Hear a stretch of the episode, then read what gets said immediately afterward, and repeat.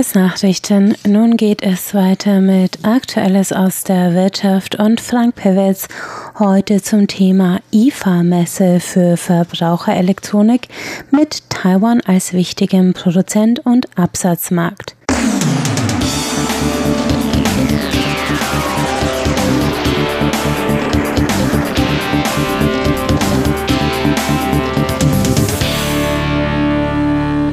Herzlich willkommen bei Aktuellem aus der Wirtschaft. Es begrüßt Sie Frank Piewitz.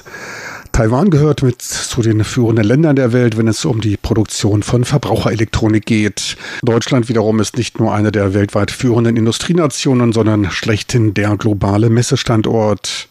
Dies wird auch von Taiwans Produzenten zur Präsentation ihrer neuesten Errungenschaften genutzt. Zwar ist die Computex Taipei die größte Computermesse der Welt, deckt allerdings nur einen Teilbereich der Verbraucherelektronik ab.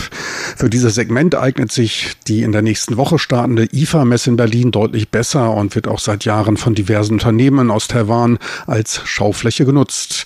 Technologie hat im bilateralen Handel zwischen Taiwan und Deutschland nach wie vor den größten Anteil. Die Computex Taipei ist schon seit längerem nicht mehr eine reine Messe zur Absatzförderung. Dafür sorgen etliche Fachkonferenzen und nicht zuletzt auch die Einbindung des Start-up-Sektors und Wagniskapitalgeber in die Submesse Innovex. Doch die IFA ist die internationale ausgerichtete Messe.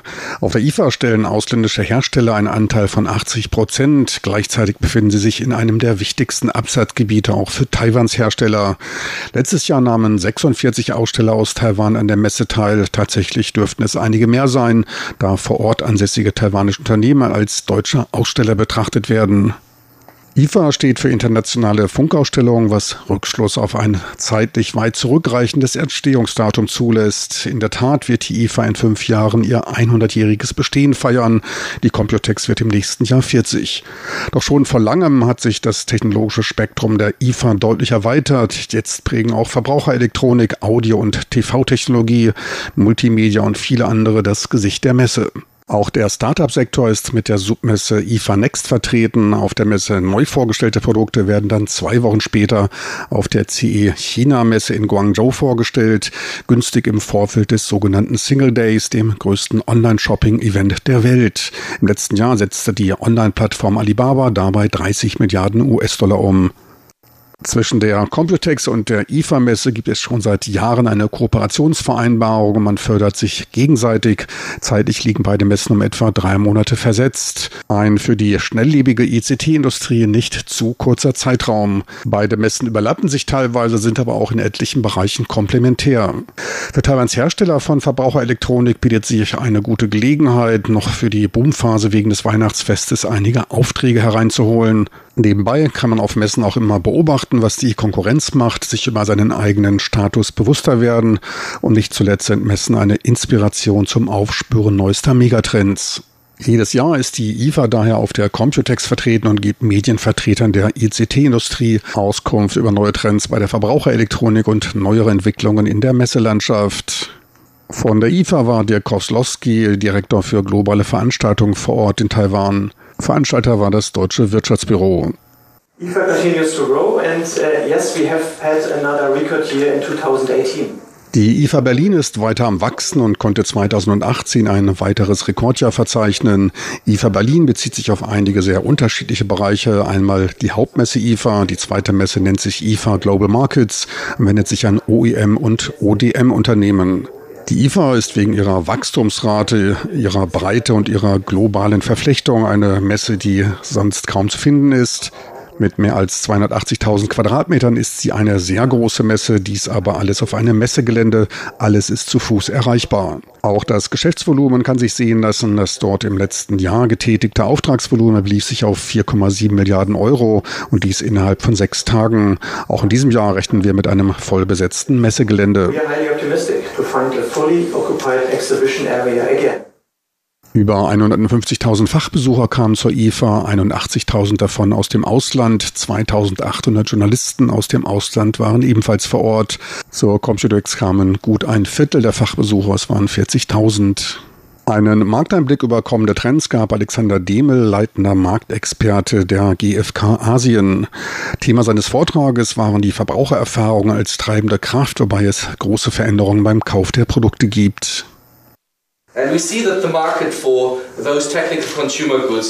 Wir sehen den Markt für technische Verbraucherprodukte für 2019 auf 1200 Milliarden US-Dollar steigen, was einen Anstieg von einem Prozent zum Vorjahr bedeutet. Mittlerweile sind wir wegen in den letzten Jahren nachgebender Wachstumsraten etwas zurückhaltender bei unseren Prognosen geworden. Hinzu kommen wachsende Unsicherheit durch Handelsstreitigkeiten zwischen großen Mächten, dem Brexit und auch Chinas Wirtschaft. Das sind einige der zu nennenden Gründe. Smartphones machen den größten Anteil an den Ausgaben für technische Verbrauchergeräte aus, erreichen aber ihren Sättigungspunkt. Mengenmäßig bereits in einigen Märkten, wertmäßig gibt es noch positive Anzeichen. Absatzwachstum lässt sich noch bei größeren Haushaltsgeräten wie Kühlschränken und Waschmaschinen finden, als auch bei Klimaanlagen, insbesondere hier in Asien. Kleinere Haushaltsgeräte wie Küchengeräte, Zahnbürsten, Duftbehandlungsgeräte und so werden ebenfalls gefragt sein. Wir rechnen dabei mit einem Absatzanstieg von 7 Prozent. Auch im Kernbereich der Verbraucherelektronik, den TV- und Audiogeräten, rechnen wir mit einer positiven Entwicklung. And the audio business where we expect a good development. Von den 1,2 Billionen Euro an Umsätzen werden 20 Prozent in Nordamerika, 25 Prozent in Europa und 42 Prozent in Asien gemacht. Auf diese drei Hauptabsatzregionen entfallen 87 Prozent der globalen Umsätze für technische Verbrauchergeräte. China ist dabei mit Abstand der größte, allerdings leicht schrumpfende Markt. Fast 300 Milliarden US-Dollar werden dort für Verbrauchergeräte ausgegeben. Die höchsten Wachstumsraten finden sich aber in Südostasien und Indien. Dort wird ein Anstieg von 4 Prozent erwartet.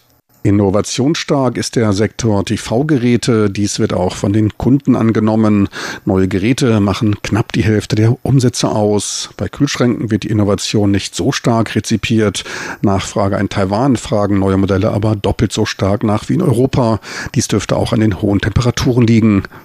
In Taiwan machen neu entwickelte Kühlschränke 20 Prozent der Umsätze aus. In Europa sind es lediglich 11 Prozent. In Asien sind die Leute generell etwas technikaffiner. Taiwan liegt aber noch über dem Durchschnitt.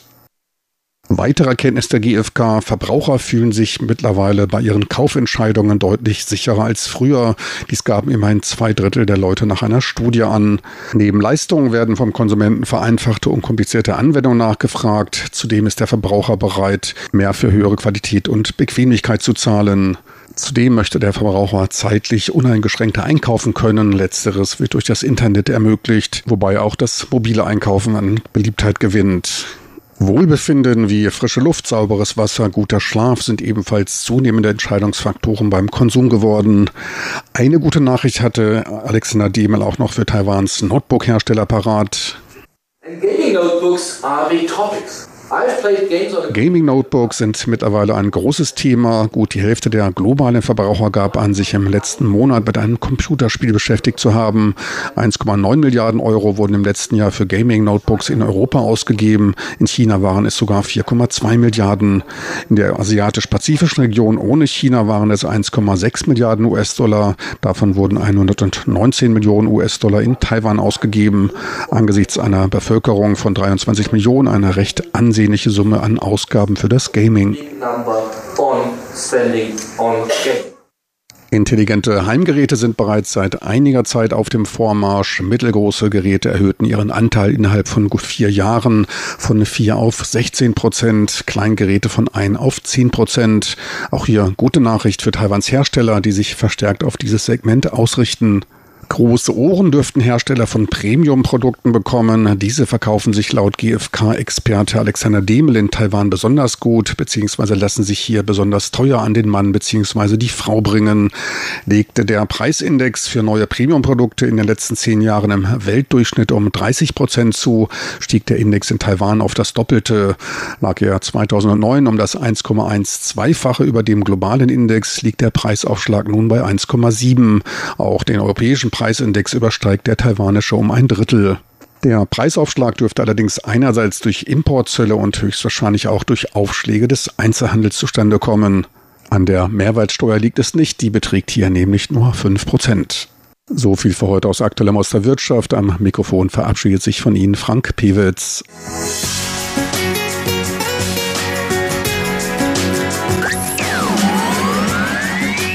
Radio Taiwan, international aus Taipeh.